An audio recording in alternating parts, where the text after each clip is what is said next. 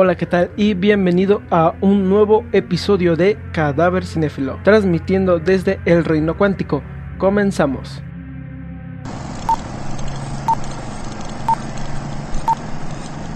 Cadáver Cinéfilo.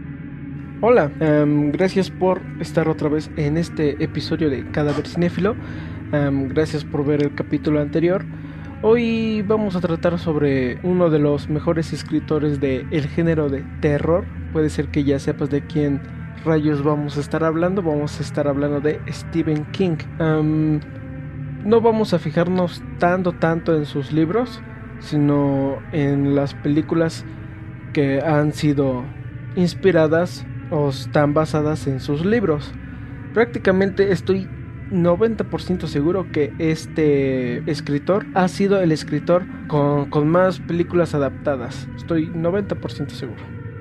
Ahora vamos a empezar con una pequeña cronología de, los libros que, escribió y vamos a hacer la, referencia a las películas que se hicieron en base a esos libros.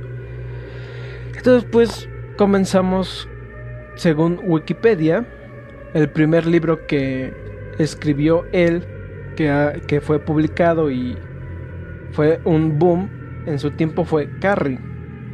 Ah, el libro lo escribió y lo imprimieron y empezó a, a, salir ventas en 1974, ¿de acuerdo?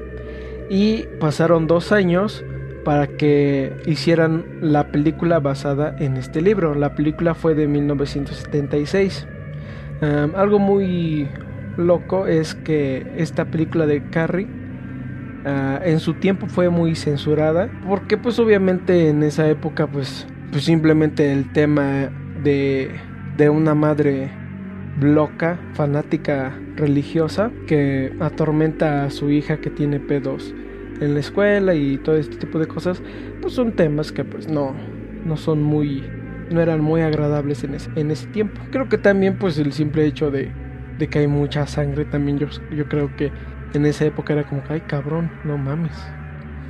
Entonces pues resulta que esa película fue muy censurada en su época. De ahí nos vamos a El misterio de Salem de Salem's Lot. Este es un libro, es una historia de vampiros. El libro fue escrito en 1975.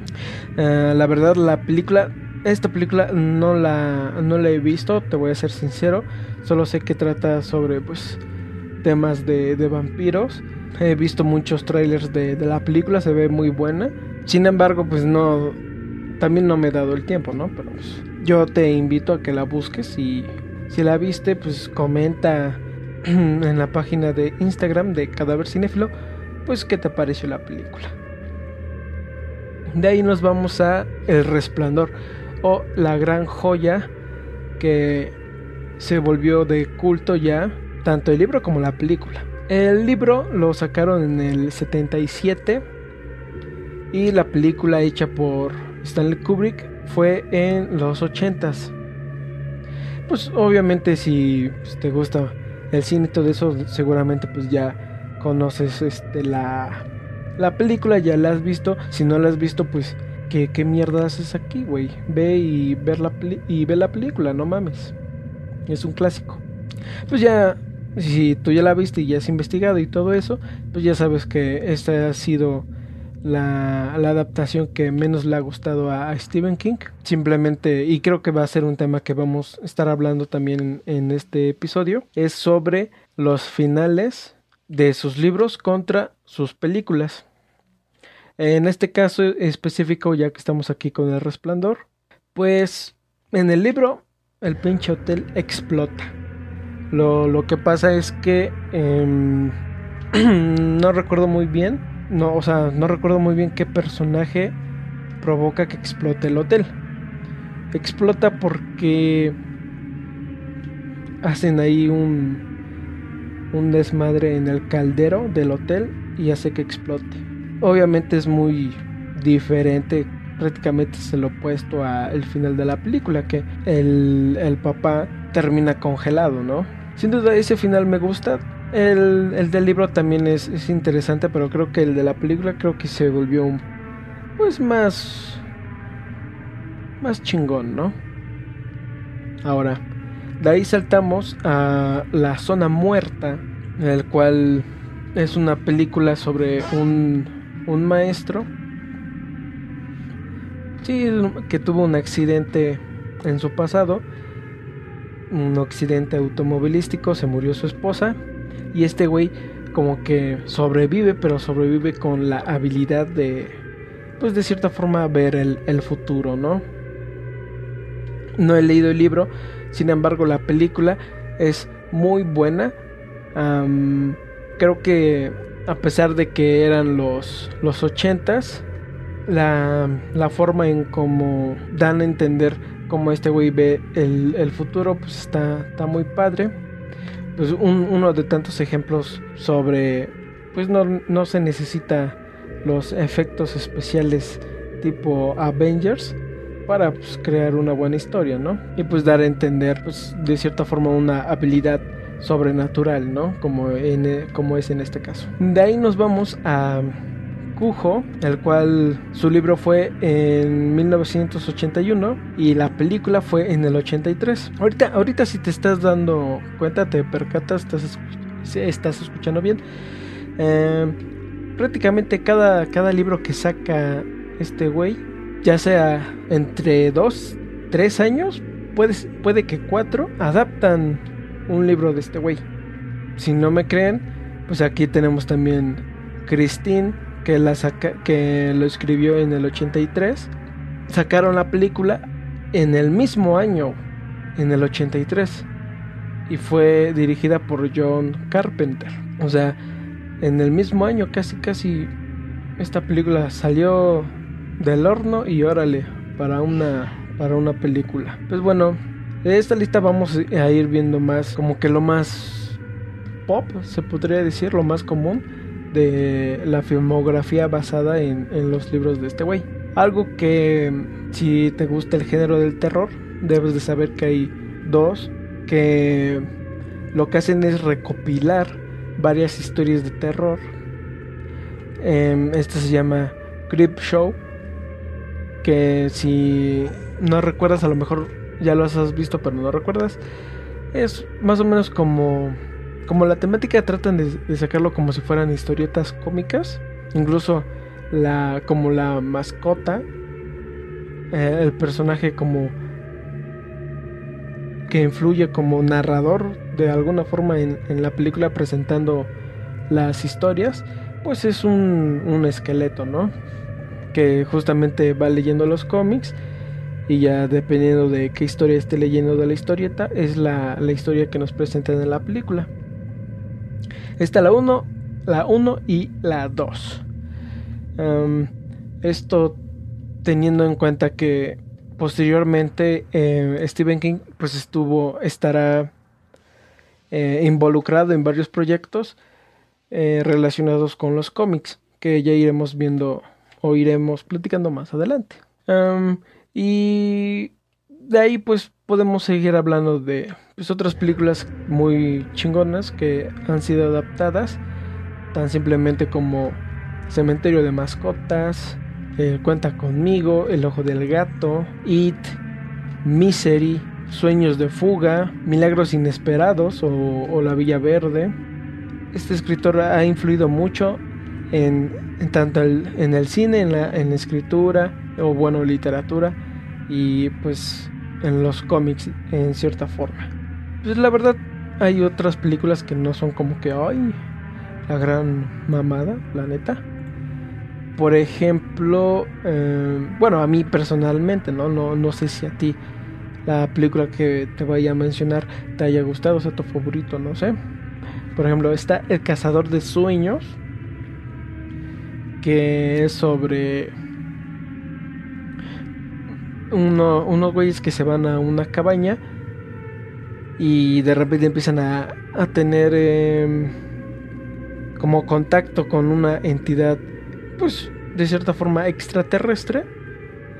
Y este grupo de, de, personas, uh, conforme avanza la historia, pues nos dan la idea de que también tienen un amigo que pues también es extraterrestre, ¿no? y tiene habilidades obviamente pues, extraterrestres y ya los estuvo ayudando y fue parte de una parte muy importante de, de su vida. Si, como te digo, si no la has visto, vela. Puede que te guste. Se llama El Cazador de Sueños. Puede que te guste, puede que no.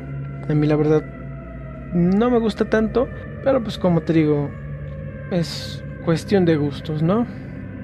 Ahora algo muy como interesante que quisiera recalcar en, en todas las películas basadas en los libros de este güey es que dos de, de estas películas actúan los mismos dos actores. Estoy hablando de 1408, que es una película que trata sobre un, un escritor que habla sobre lugares embrujados.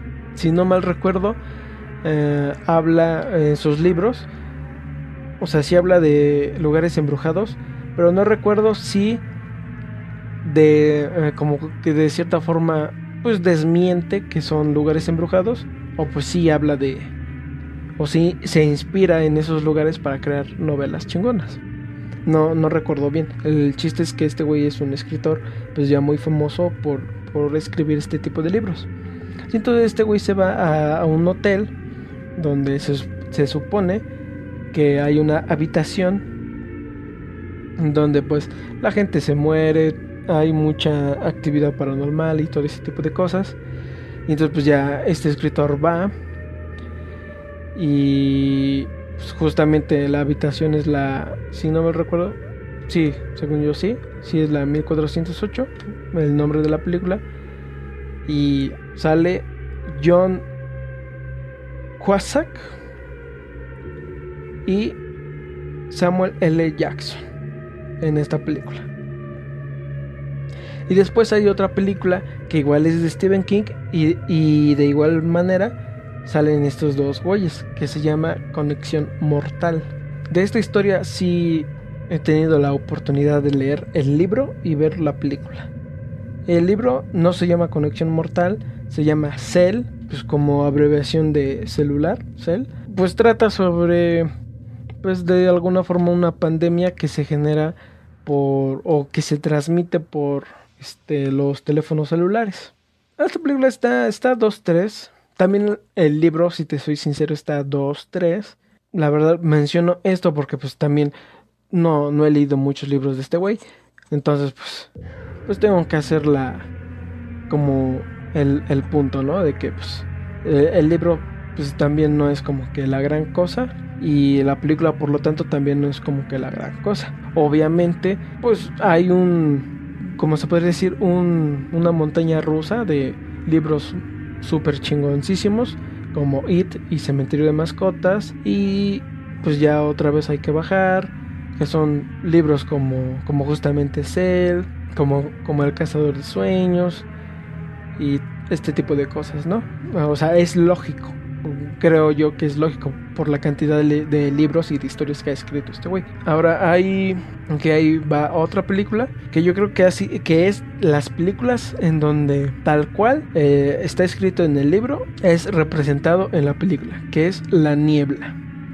La niebla que em, algunos consideran es, o sea, sí es de terror, ciencia ficción, pero va también un poco al rumbo del, terror cósmico, ¿no? Em, si no sabes qué es el terror cósmico, pues te invito a que investigues a un escritor que dio la pauta a este género del terror que se llama Howard Philip Lovecraft, que de seguro ya lo has escuchado, ¿no? Lovecraft, o sea, no es un apellido que, bueno, a lo mejor sí se te puede haber olvidado, pero sé que lo has escuchado lo has escuchado en algún momento. Howard Philip Lovecraft, terror cósmico.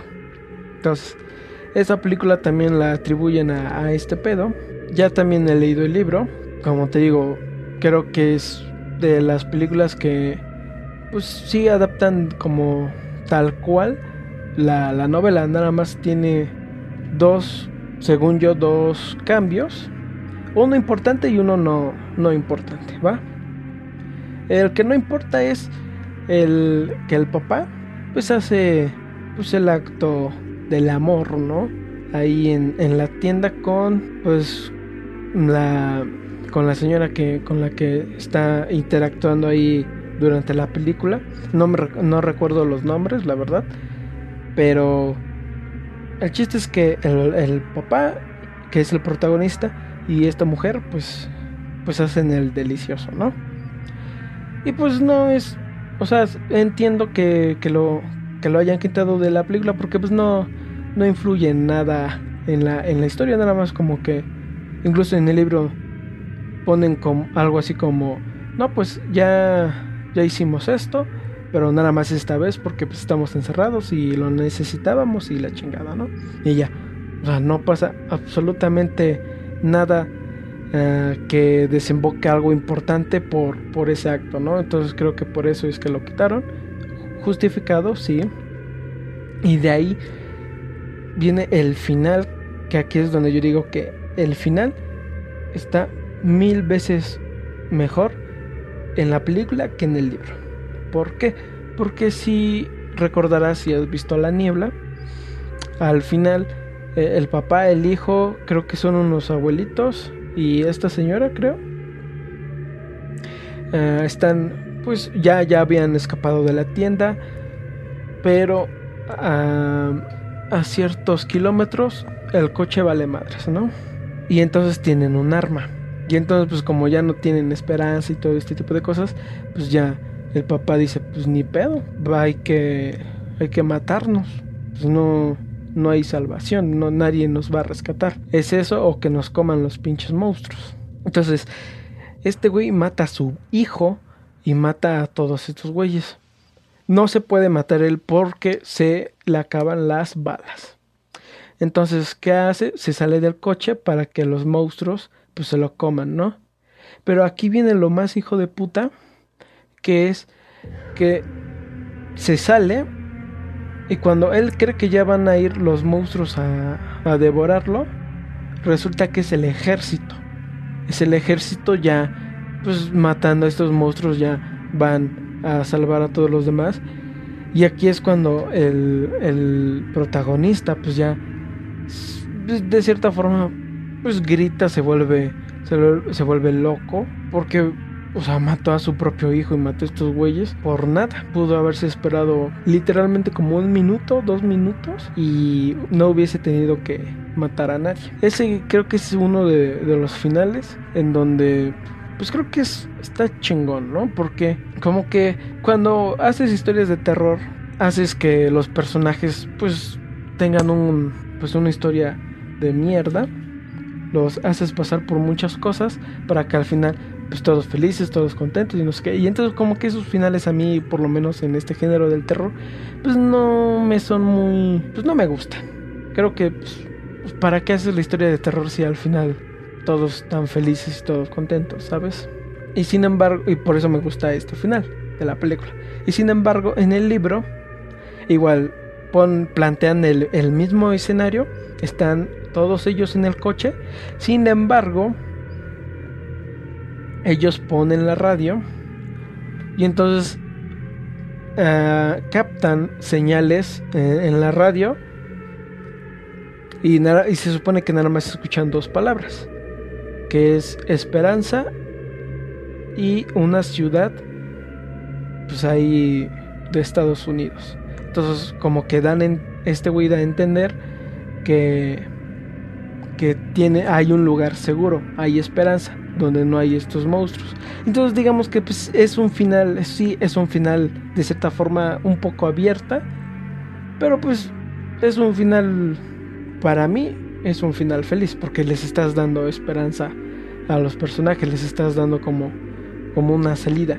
Y en, y en la película, pues no, o sea, ¿qué comparas con que el güey encienda la radio y, y escucha que pueden salvarse? a que mata a su propio hijo y a todos los demás. Y, si se hubiese esperado un minuto, dos minutos, se hubiesen salvado, se hubiesen salvado todos. Entonces es como que, pues es un final que, me gusta más, creo que impacta más. O sea, como que te hace, te hace pensar así como que, híjole, ni pedo, chavo. Y de ahí nos vamos a, a unas cuantas películas que ya son de Netflix por ejemplo, el juego de Gerald, Ah, no la he visto porque no me llama la atención, la verdad. Después está 1922, que esa está muy chida. Bueno, no tan chida, pero pues a mí, a mí me gustó. Si eres una persona que le gusta leer como historias de terror y todo este pedo, em, a lo mejor la historia El corazón del atador de Edgar Allan Poe te ha de... Pues de seguro a lo mejor ya lo has leído, a lo mejor no. Si no, pues te invito a que lo busques en internet. Es un cuento corto, la verdad. Es un cuento corto, no, no te va a costar mucho tiempo. Se llama El corazón del atador y no te voy a decir de qué trata, pero básicamente eh, en 1922 siento yo que es, que es como similar a, a este cuento, ¿de acuerdo? Ya que tiene algo que ver con paranoia, con, con la culpa, con todo este tipo de sentimientos que, que, nos, que nos surgen cuando hacemos algo pues mal, ¿no? O malo, cuando sabemos que hicimos algo incorrecto. Nos llena la culpa, el resentimiento y todo este tipo de cosas. Es lo único que tengo que decir. 1922 en Netflix y El corazón del atador, búscalo en YouTube. De ahí tenemos La hierba alta, igual de Netflix. No, no he leído la historia o, el cuento en, en, el que está basado, pero está muy bueno. Trata temas sobre, podría decir, viajes en el tiempo, pero es más como distorsión del tiempo, viajes dimensionales de cierta forma y de ahí según yo nos, nos pasamos a la, a la película pues, más, más reciente basada en los libros de Stephen King que es Doctor Sueño uh, esa es una otra de las historias que sí he tenido la oportunidad de leer uh, esta película sí recuerdo que el, el libro lo compré como en el 2017 o antes, la verdad. O sea, lo compré muchísimo antes de que supiera que, que fueran a, a, sacar la película. Me tardé mucho en leerlo. ¿Por qué? Porque hablando de, de, los libros, pues Stephen King es un, es un escritor que se explaya mucho en, en, sus, en sus historias. Entonces, si eres una persona que pues no lee mucho, eh, pues sí te costaría a lo mejor un poquito de trabajo leer algo de este cabrón. Por ejemplo, yo pues me considero así una persona que lee, pero cuando leí por primera vez este libro de Doctor Sueño, nada más pude leer unos un capítulo dos y se me hacía muy pesado, o sea, ya era como que ah, puta madre. Y de, y de ahí pasó el tiempo hasta que conseguí el libro de la niebla. Pues ya había leído, ya había visto la película, perdón, y al leer este libro, pues no se me hizo tan pesado, pero aún así en comparación con Doctor Sueño, pues sí, es una, es una de sus historias, quiero pensar yo, pues ligeras. De ahí me pasé a Cell, que también eh, sí es una historia este, como que larga, pero lo pude terminar de leer. Mm, te digo que la historia estuvo como, como ok, hay dos, tres. Y sin embargo, Doctor Sueño, eh, pues sí, traté de, leer, de leerlo, traté de leerlo dos veces. Hasta el año pasado que que pude leer de principio a fin el libro otra vez fue que, que pude. Me, sí me gustó varias cosas del, del libro, menos el final. Otra vez el pedo con el pinche final. ¿Por qué? Porque en el libro dan a entender, bueno, si no has visto la película, ve la película de Doctor Sueño. El final en el libro trata de, de que todos, literalmente todos felices, todos contentos, en una pachanguita, y la chingada. O sea, y en el... Bueno, a ver, te voy a explicar. El libro, eh, la historia trata de... Es la, la secuela de El Resplandor. Em, trata sobre Danny Torrens, el hijo de Jack Torrens, que pues ya de grande, pues dado a, a los traumas que sufrió ahí en el hotel y todo el pedo, pues cuando se, se vuelve grande, pues se vuelve un alcohólico igual que su papá, no tiene chambita y todo eso, entonces pues ya, eh, conforme pasa el tiempo, ya tiene, se va a, un, a una ciudad ahí en Estados Unidos, tiene un trabajo pues de... Se podría decir enfermero, pero pues es como camillero de cierta forma. O sea, no, no es médico ni nada. Nada más como que trabaja en, un hospital ahí en una ciudad. Y entonces em, tenemos la historia de este güey y después tenemos la historia de una niña que se llama Abra, que es una niña que nace con, pues, con el resplandor, pero es un resplandor muy fuerte.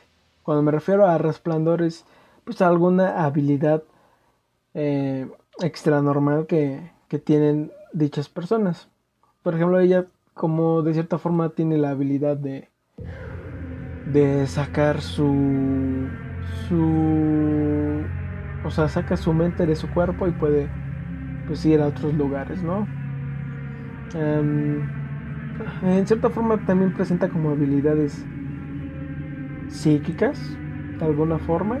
Y entonces, bueno, mira, su poder es tan cabrón que se supone que cuando era niña, eh, ella, por lo que yo entendí, por lo que me, a mí me dio a entender, es que ella fue la causante o tuvo una relación muy, muy cabrona con el evento del 11 de septiembre. Que si no sabes qué chingados pasó ese día, pues fue eh, el, el ataque a las Torres Gemelas. Entonces se supone que ella de bebé tuvo tanto, tanto poder que, de cierta forma estaba relacionada a, ese accidente. Entonces resulta que pues ya es una niña muy cabrona y no sé qué. Hace una conexión sin querer queriendo de cierta forma con, con Dan Torrens. Tenemos a los malos, que en este caso son una especie de sociedad de pues, vampiros, de cierta forma, que se alimentan de ese resplandor. Ellos lo que hacen es chupar tu habilidad y pues al hacer eso pues te matan. Entonces pues ellos se dan cuenta de que esta niña tiene pues un, resplandor muy muy fuerte y no sé qué, entonces se la quieren comer. Entonces ella pues le pide ayuda a, a Dan Torrens para que no le hagan nada y tampoco le hagan nada a otros niños, porque cabe mencionar que estos güeyes le roban el resplandor pues a niños y jóvenes. ¿Por qué? Porque se supone que a esa edad es cuando el, resplandor es más fuerte. Al final, en el libro, ellos sí matan a, esta sociedad y no sé qué pedo, pero la matan, matan a todos. Y entonces transcurren unos mesecillos y ya es el cumpleaños de, esta niña, de Abra. Y pues ya eh, Dan, Dan Torres, pues este, ya no es alcohólico. Y entonces, pues, pues es un final feliz, güey. Es un final que, ah, pues sí, matamos a todos, a huevo. Este, pues ahora podemos estar contentos y no sé qué. Entonces ese final a mí como que nel. A comparación del final de la película, que pues como es, es adaptación del cine y obviamente sacaron como y también tomaron mucha referencia de la película de Stanley Kubrick, pues, pues en este caso eh, en el final ellos regresan al hotel Dan Torrens es poseído por, por el hotel como, lo, como le pasó a su papá y trata de matar a, a Abra y sin embargo, pues ya él con, con las últimas fuerzas utiliza su poder para liberarse de, de, esta influencia y hace que el caldero explote, matando así a la, a la líder de esta sociedad de vampiros. ¿Qué quiero llegar con esto? Pues que una, el final de la película le hace, como, como justicia, justicia, honor al final del libro del resplandor y pues es un poco más como, como emotivo porque la única forma de salvar a esta niña pues fue que Dan se sacrificara para que no ya no le pasara nada y de ahí y de, de paso pues matar a todos estos pinches vampiros. Entonces creo que es un final que pues es superior al final del el libro. También no creas que es mi opinión, güey. Incluso en la película de It 2, It capítulo 2, hacen como el chiste con, con, este personaje que es el líder de los perdedores, que cuando es grande se vuelve escritor. Y justamente al principio de, de It 2, eh, este güey está en una grabación de una película, adaptación de una de sus obras, y el director le dice que si ya tiene escrito el final para la película y le dice que no, que por qué no filma como el final de su el final original de su libro. Y el director le dice pues básicamente que el final de su libro pues está culero. Y entonces pues es un como chiste hacia eh, algunos libros de Stephen King que pues sí, como te estuve diciendo anteriormente, pues sus final, los finales de algunos de sus libros pues no son tan tan chidos, ¿no? O por lo menos a mi parecer pues sí, no no están tan chidos, la neta. Pero no sé, a lo mejor tú puedes creer que sí están chingones los finales. Eh, y de ahí pasamos súper rapidísimo a curiosidades de este güey, de Stephen King. Eh, a ver, voy a pasar rápido con los cómics. Eh, él, ha participado en, en, la escritura de varios de algunos cómics. Apocalipsis es una serie de cómics que son adaptaciones del de libro igual de Stephen King que se llama Apocalipsis.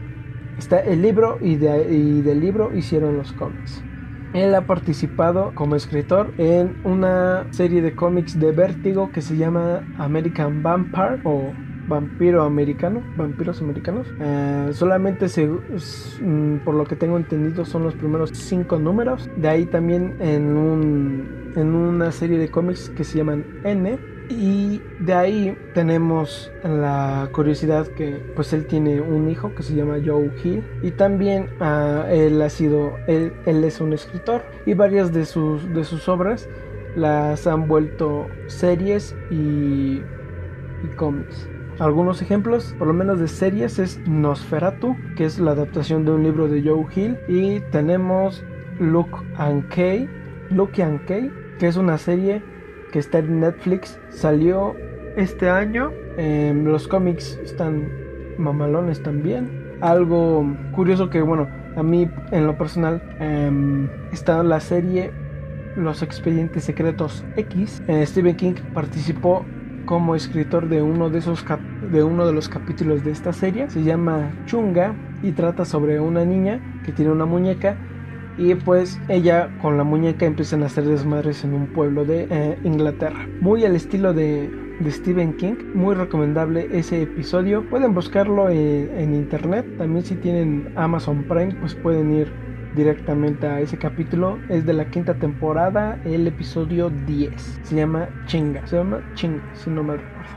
Igualmente, todos, todas las cosas que todos los datos que estuvimos eh, pues de cierta forma viendo en este episodio los vamos a subir en Instagram en Cadáver Cinéfilo. Entonces si no nos sigues síguenos por ahí. Recomendaciones de películas todos los días. Subimos datos de películas de series de cómics de actores todo ese tipo de cosas. Entonces si te gusta todo eso si te gusta eh, si te gustó este capítulo síguenos en Instagram. Pues eso ya sería todo. Nos estamos viendo a la próxima. Adiós